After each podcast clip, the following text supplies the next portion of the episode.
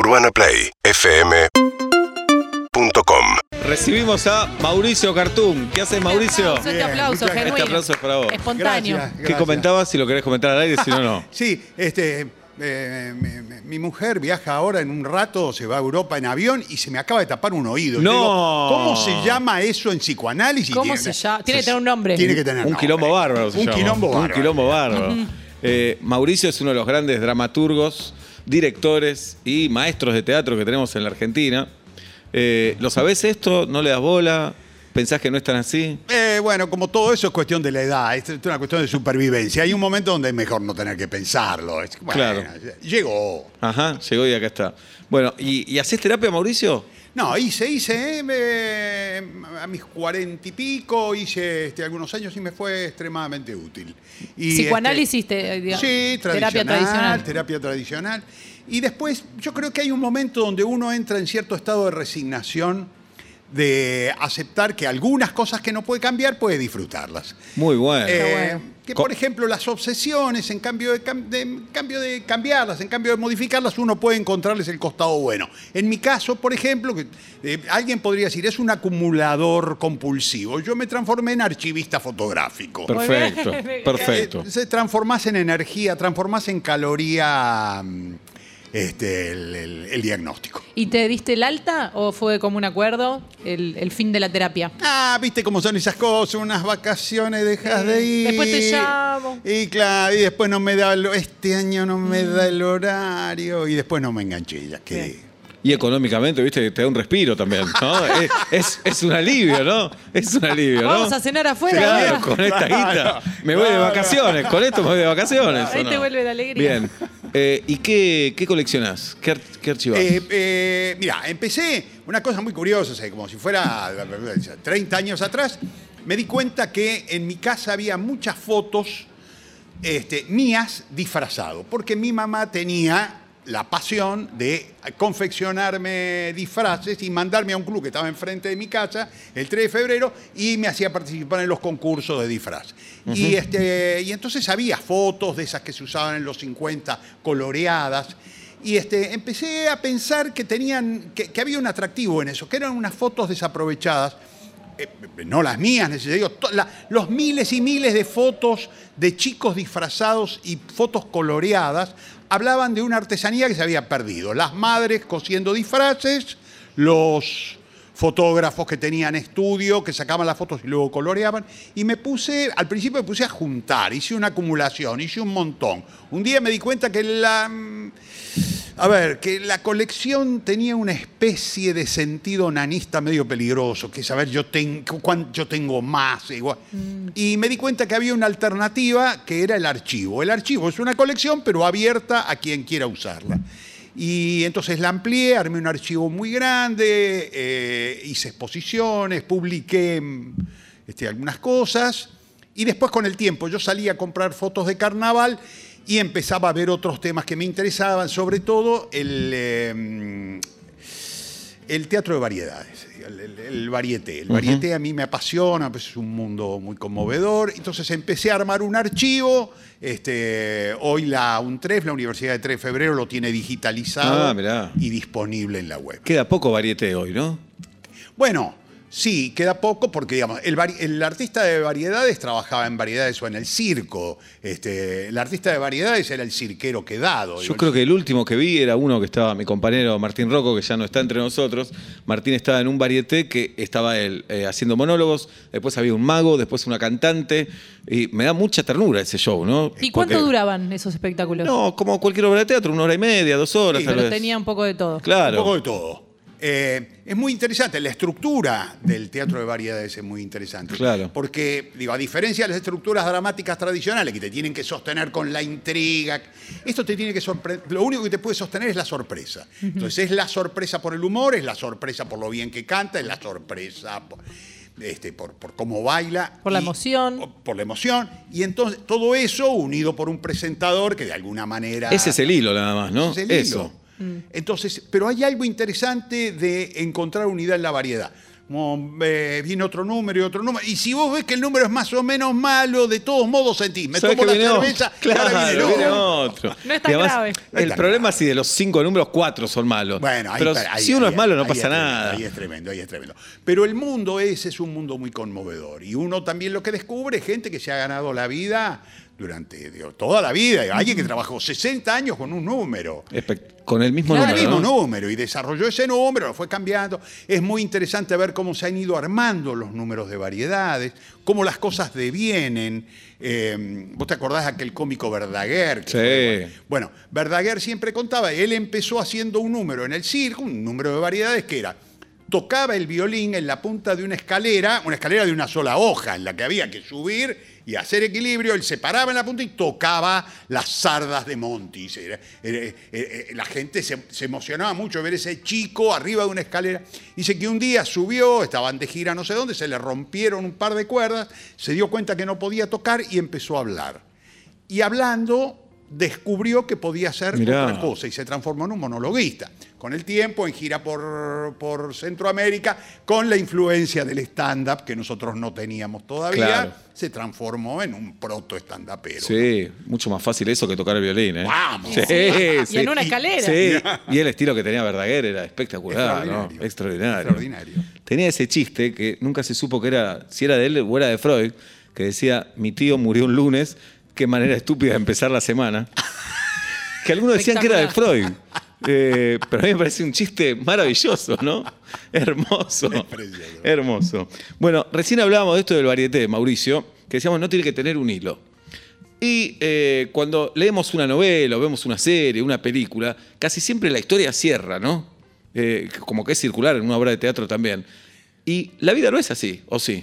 Sí, el- el, eh, la antítesis son las series, perdone que nombre acá, digo, este, pero la antítesis son las series que no se cierran para mantener la hipótesis. de supuesto. Claro, es temporada. forzado. Claro, es El ciclo no está Claro, claro. completo. Este, mm, Pero ¿por qué nos? eh, ¿Por qué tiene que cerrar si la vida no, no es así? Eh, en realidad O la sí. vida cierra. La vida tiene un ciclo, la vida cierra. Claro. Y a mí me parece que digo, todo relato, en realidad siempre es una analogía de la vida.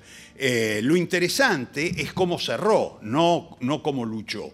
La verdad que ver a alguien luchar durante 14 años por lo mismo, sin cambiar, hay un momento de decir, bueno, mostrame el primer año Claro, y todo el resto. ya está, ya está, claro. Lo interesante eh, el, el- el teatro, como el cine, como, bueno, como, como- como el propio relato, este, no es otra cosa que eso, es un, un devenir que resulta en otra cosa.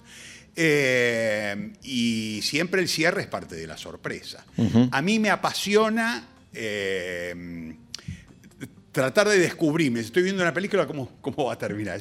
¿A dónde va? Yo me lo pregunto desde un punto de vista más este, Profesional. profesional. Pero también... ¿Solés pegarle o no? ¿Solés adivinar? Eh, a veces, a veces le engancho, a veces le engancho, sí. Eh, pero de la misma manera me embroncan las series, sobre todo cuando me engancho y, y estoy muy enganchado y la paso muy bien, cuando terminan y tengo la sensación de... eh, ¿Le faltó algo? No la cerraron. Ah. No la cerraron. Bueno, no sé, no la cerraron porque viene la próxima temporada, pero no la cerraron. Hay un montón de cosas, quedan flecos. Esa es la sensación.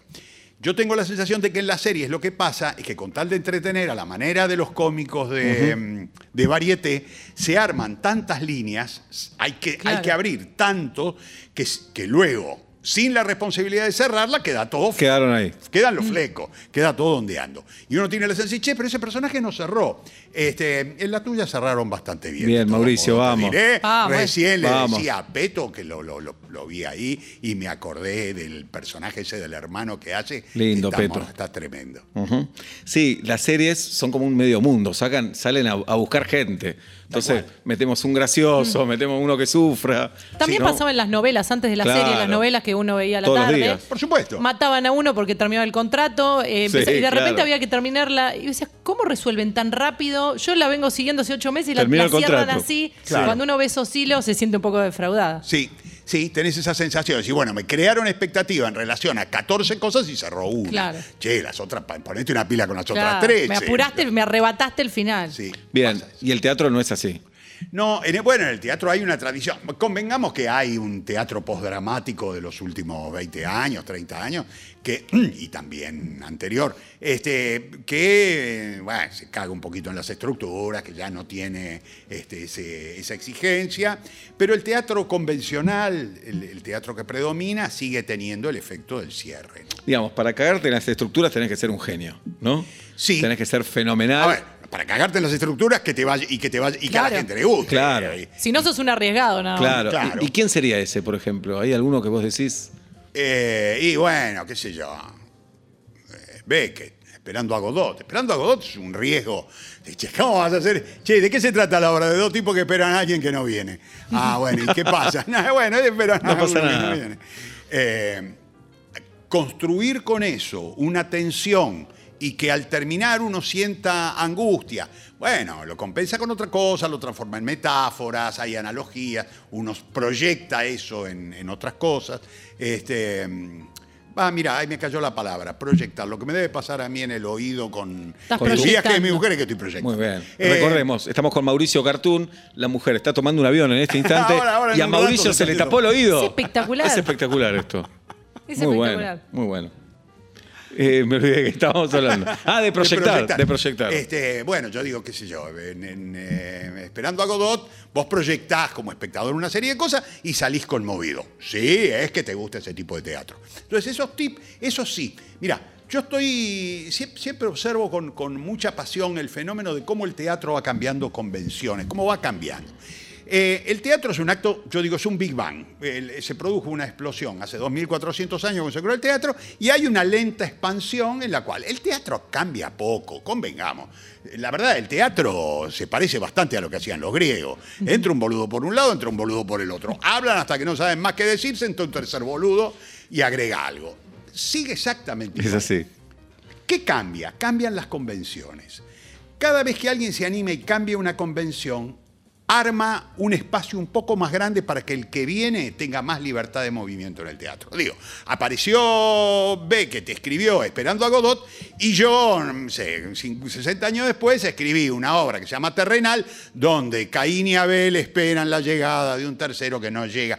Digo, hay algo que está habilitado por ese tipo. Ese es el fenómeno de lo experimental. Experimentar es salir del perímetro.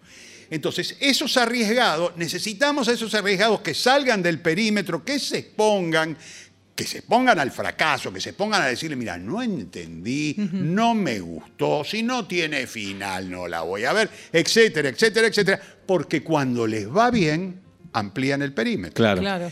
Entonces uno empieza a entender ese fenómeno también medio como de responsabilidad ética que tenemos los artistas. Que es, che, ponete una pila y hace algo. Animate un Animate poquito un más poquito. allá Claro, de la claro. que hizo el otro. Claro, claro, está bien. Total. ¿Cómo se lleva el teatro con, con- con una gran enemiga que tenemos en esta época, que es la ansiedad y todos los estímulos que hay, ¿no? Porque eh, eh, entramos con el celular, eh, estamos pensando en algo que, que nos pasó hace 10 minutos en la calle y de repente entramos en esa convención que, que es el teatro y nos tenemos que creer lo que está pasando ahí. Como, como lugar de resistencia. Mm. este, Pasa en un montón de lugares. Yo soy caminador, por ejemplo, soy caminador compulsivo. Este, una hora todos los días, a veces dos horas.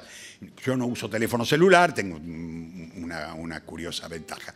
Pero, este, por Ahora ejemplo, vamos a ir a eso. Necesito saber más. Es muy difícil, por ejemplo, ver que alguien utilice la caminata como un espacio recreativo, como un espacio de descompresión de la vida y ande con el teléfono en la mano. Entonces, digo, con el teatro pasa lo mismo. O, la gente que se dice, no, bueno, me quiero pasar 20 días en un lugar alejado. Te vas a un lugar alejado, pero te, te la pasas conectado. El teatro, de la misma manera, se ha transformado en un lugar de resistencia. Eh, ¿Cómo se lleva con la ansiedad? Y Bueno, este, de ma- de- en un combate antihegemónico. Este, el teatro lo que hace, eh, continuamente lo que te está diciendo es, eh, esto es como, venir a- como meter las manos en la tierra, esto es como caminar. Se puede. Se puede. Claro. Y además, aceptar la hipótesis de que este es el único lugar en el cual alguien te sorprenderá utilizando exclusivamente su cuerpo y el espacio. No hay muchos más. Bueno, sí, la danza. Por supuesto. No hay mucho bueno, más. utiliza No- el cuerpo para la danza. Sí, bueno, pero digo, no, no, el- el- la música, la música necesita del, Sí. del instrumento.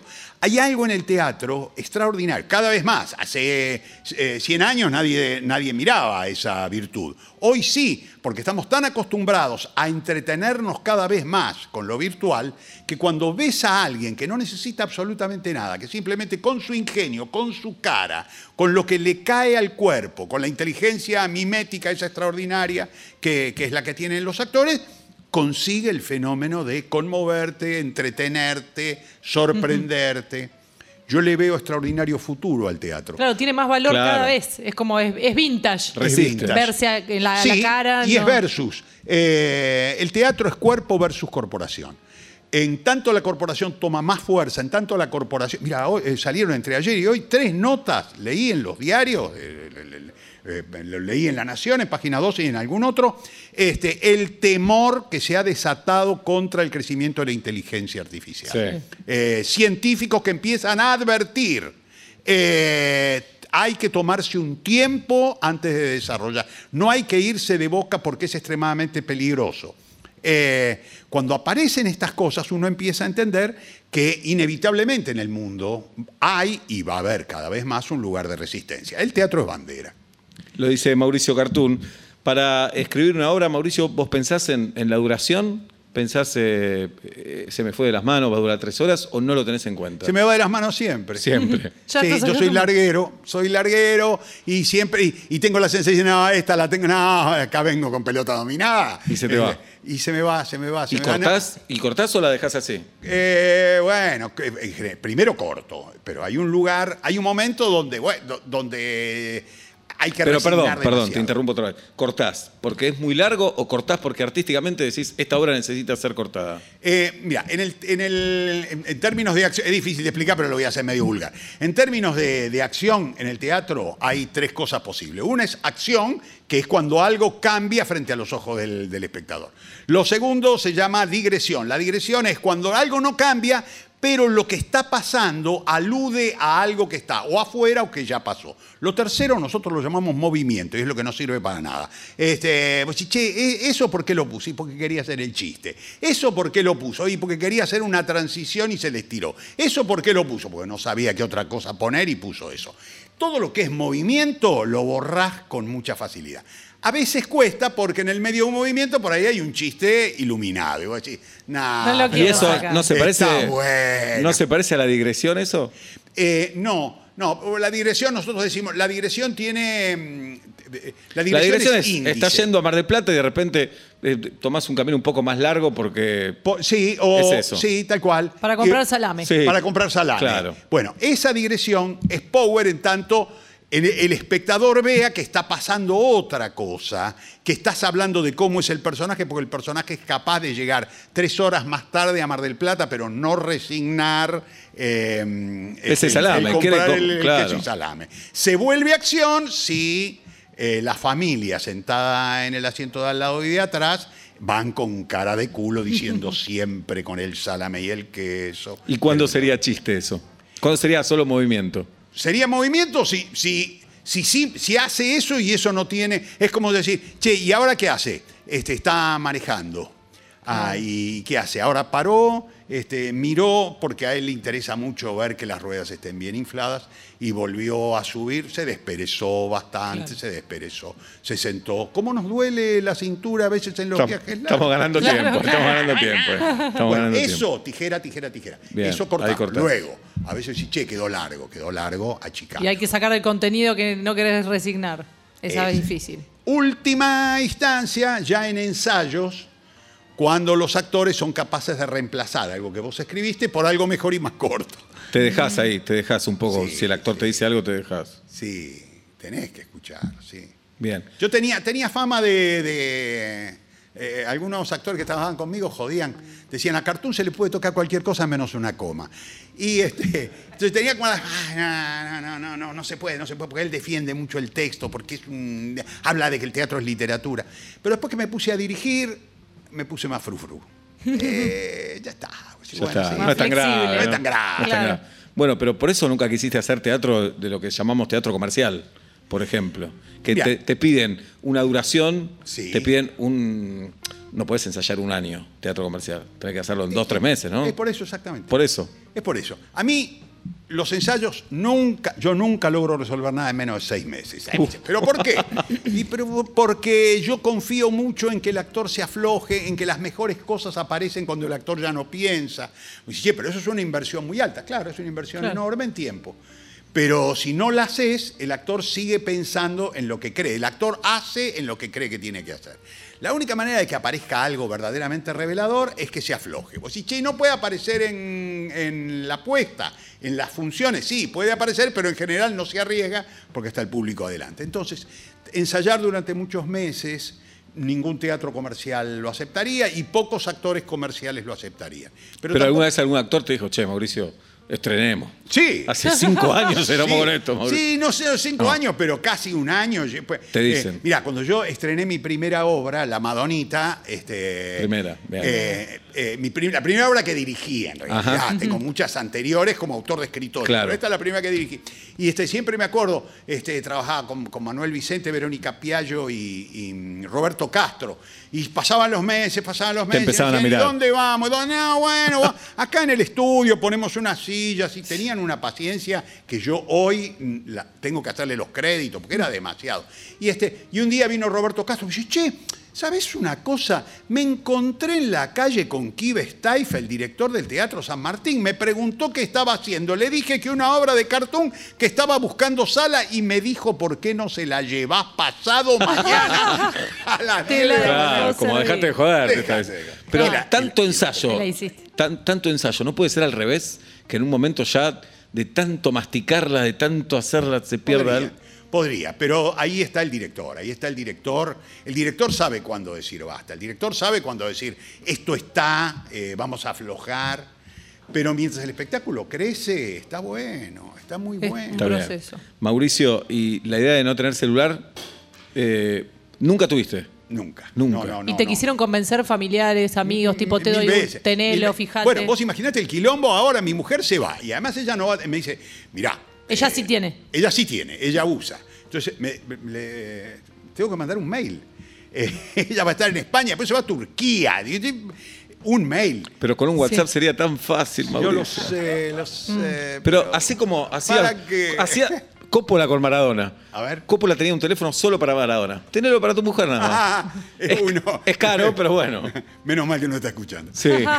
nada, nada. Y no te intriga nada, nada de eso. No, no. Es más, ah, recién, recién, cuando, me venía este, en un momento, no sé qué, qué apareció, qué, qué- qué cosa eh, que hacía. Entonces me dice, bueno, a lo mejor es una buena oportunidad para que lo compres.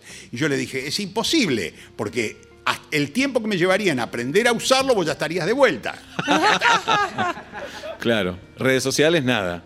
Sí, sí, paradójicamente sí. Utilizo desde la notebook. Ah, claro. Eh, prácticamente imposible sostener espectáculos en el campo independiente sin el uso de redes sociales. Si no lo tenés vos, tenés que tener un, Un pro- Alguien. un Community manager, manager, tenés que sí, tener- sí. Claro, tenés que tener alguien que lo haga. Este, como tampoco hay grandes presupuestos en el teatro independiente, lo fui aprendiendo chapuceando. ¿Y cuál usas? No, no, yo eh, soy anacrónico también para eso y uso Facebook. Facebook. Eh, pero fíjate una cosa, mira, a mí Facebook, nosotros jodíamos mucho con eso, y bueno, eh, me dice- yo siempre digo, bueno, es para gente de mi edad. Eh, pero a mí me pasó una cosa muy curiosa en pandemia. En pandemia, mm, a nosotros, nosotros tenemos una casa en Cariló, nos agarró la pandemia, ya nos quedamos. Eh, un año y dos meses. Yo salía a caminar todos los días y pensaba, tengo que escribir. ¿Pero qué voy a escribir? Escribir teatro. ¿Quién, ¿Cuándo voy a volver a dirigir teatro? Era todo... Y no, no, no, no me aparecían imágenes. Y entonces empecé a hacer algo que es empecé a escribir relatos y publicarlos en redes sociales. Yo hacía años que no escribía relatos. Yo empecé escribiendo narrativa y la cambié por el teatro cuando, antes de cumplir los 30 años. Eh, y curiosamente empecé a escribir relatos y se empezó a armar una especie de red de difusión de esos relatos. Muy interesante. Y empecé a descubrir que también una red social podía ser un medio de eh, publicación y de edición eh, tan valioso, no en términos económicos naturalmente, pero sí en términos de difusión, como podía ser una editorial. Habida cuenta de que lo que yo publicaría, tampoco, yo no soy un autor superventa, tampoco es que porque no me paguen los derechos, de- el 10% de los derechos de tapa de un libro, este, voy a vivir la diferencia económica. Curiosamente, terminé una serie de relatos, 15 relatos, mm, Salo Solo, el patrullero del amor. Mm, La historia de un viudo sesentón de la colectividad que sale a buscar sexo en cada, en cada relato. Eh, tiempo después, terminada la pandemia, me llaman de una editorial. Mira. Y me dicen, bueno, ¿podemos publicar esa novela? Yo, pero no son novelas, son 15 Son relatos. Me dijo, no, no, es una novela con el formato Las aventuras de. Bueno, sale ahora, la presentamos. Bien, ¿cuándo? El, el mes que viene ya la, la- la presentamos en la Feria del Libro. ¿Qué editorial? Eh, Alfaguara. Qué bueno. ¿Y cómo se llama entonces? Salo Solo, el patrullero del amor. Se llamaba, en- originalmente se llamaba el patrullero ruso del amor, pero después por una cuestión de correctismo. Salo. Salo. Salo es el Salo nombre. es el nombre de él, Salomón Golfar. Eh, Te tocas. ¿eh? te tocás cuando decís Salomón. Salomón Golfar. ¿Es un alter ego o nada que ver? En- bueno, es un alter ego de varios amigos que me han ido contando Ah, historias de sus búsquedas. Yo soy, este, tengo una pareja de hace 50 años, este, y, pero miro con mucha admiración ese. No, debe ser todo un tema. La soltería o la viudez a los sesenta y pico, salir a buscar el amor. Salir a buscar el amor. Eh, mira, todo, todo nació de esto. Un amigo, este, un día le digo, ¿qué, qué estás haciendo? Me dice, estoy haciendo un seminario sobre Spinoza, de filosofía judía. Digo, yo no sabía, digo, ¿te querés escribir sobre Spinoza? No, no, no, no, no. ¿Pero por qué lo haces? Y dice, bueno, qué sé yo, se conoce gente. Claro. Eh, Claro. Sos- Le es digo, para pero- lo social. Claro. lo social. Digo, pero, ¿cómo? pero, pero, ¿por qué eso? Pues se puede decir en algún lugar. Me dice, mira, me pasó esto. Mi terapeuta estuvo callado durante larguísimo tiempo mientras yo lloraba este, mi separación. En el caso de él había sido una separación. Yo lloraba mi separación y mi, mi terapeuta mm, soportaba callado. Y un día no aguantó más y cuando me iba me dijo, Eduardo, ¿le puedo decir una cosa? Sí, claro, cómo no. Mire, Eduardo, recorriendo los lugares que usted ya ha recorrido, con todas las que tenía que pasar, ya pasó. Y con las que no pasó, no va a pasar nunca. Circule, Eduardo. Circule. Bien, circule, claro. Buena frase, circule Eduardo. además te buscas un Circule, curso. Eduardo. Bueno, toda la novela trabaja sobre el, eje Circule, Circule. Salo. Y te buscas un curso donde haya gente que tenga inquietudes, Intereses, claro, claro. intereses Sí, sí. parecidas a las tuyas. Sí, sí, y es lo que hace Salo. Salo eh, va a cursos de teatro, va a escuelas de te a escuelas de espectadores. Otros este, irán a y- catas de vino. Claro. Va cata- catas de vino, Claro. no la tenés. Esa para el. Y Para el- Mauricio, el el de la colectividad te va mucho a cursos. Te hace mucho curso el ruso. Claro. Mucho curso, va, Muy ¿no? cursera la Muy cursera, sí. Le gusta la organización, le gusta eso. Es increíble. Bien. Bueno, y esto sale el mes que viene entonces. Sale ahora, sale el mes Sale que viene, ahora. sí. Muy bueno. muy contento con eso, porque es muy curioso. Digo, bueno, eh, artista cachorro a mi edad, este, noveli- nuevo novelista. Lindo. Es muy lindo. Es, muy, es- es lindo tener que adaptarse a una nueva manera de, de pensar la relación con el que recibe. ¿no? Yo estoy tan acostumbrado al espectador que pensar en un lector me, me- me descoloca. Está bueno. Bien. ¿Y teatro? Teatro estamos, repusimos la viscómica eh, en gira, la tenemos en gira, ahora vengo de, de- de un- una semana de, gira este, intensa, este, seguimos de gira hasta junio y en junio reestrenamos en la Sala Barleta, lo que era el Teatro del Pueblo en la calle Diagonal Norte, que ahora se llama. Ahí vimos Terrenal. ¿A ¿Dónde vieron? Claro. Tal cual. Qué bueno, Terrenal. No vuelve Terrenal, ¿no? No, no, en Terrenal hubo un acontecimiento trágico, este, murió uno de los actores que además era este, amigo muy querido, este, Claudio Dapasano, y esto fue ya hace meses, pero sentimos que teníamos que, que, que no remontarla era la manera de hacer este, el duelo que la situación merecía. Estábamos en novena temporada, pasábamos a la décima temporada, ya la tenés, viste, cuando decís, la tenés, la traes atada, es fácil, ahora vas y reestrenas. Y nos pareció que, que era demasiado fácil, que, que verdaderamente había que hacer ese, ese impasse y paramos. Y vamos a parar todo este año. El domingo nos juntamos con los actores a comer una parrillada de pescado en la casa de Claudio Martínez Bell. Y, este, y hablamos de, bueno, en el vemos. 24 volvemos. Se ve. Qué grande. Mauricio Cartún, eh, dramaturgo, director de los mejores que tenemos en Argentina, que da sus cursos también, siempre en este horario, lo que me parece una- A propósito, A propósito, a propósito. Vas a dar un curso intensivo ahora en mayo, ¿no? En mayo, en mayo. ¿Cómo nos eh, anotamos si no tenés celular? ¿Dónde te llamamos Ajá. para eso? Ah, bueno, bueno, pero fíjate lo que son las Sí. redes sociales y las plataformas. En realidad, toda la inscripción se hace por Alternativa Teatral. Perfecto. Alternativa Teatral es uno de esos sitios Claro. que ha ido creciendo. A mí me apasiona ver cómo ha ido creciendo y cómo se ha ido transformando este, en un lugar de, de- de un poder de emisión muy grande. Se hace todo allí, va a ser el 2, 2 3 y 4 de mayo en la sala Caras y Caretas de, de Sarmiento 2037, de 6 a 9 de la noche. eh, tres clases de tres horas y es el desarrollo de una propuesta metodológica condensada. Es este mm, a matar o morir. Eh, con estas nueve horas te, te llevas herramientas como para ponerte a escribir este, y tirate a la pileta. Claro. Bien, anótense. Gracias por venir, Mauricio. Al contrario, eh, gracias a ustedes Por por, invitarme como siempre. Mauricio Cartún en vuelta y media. Urbana Play. 104.3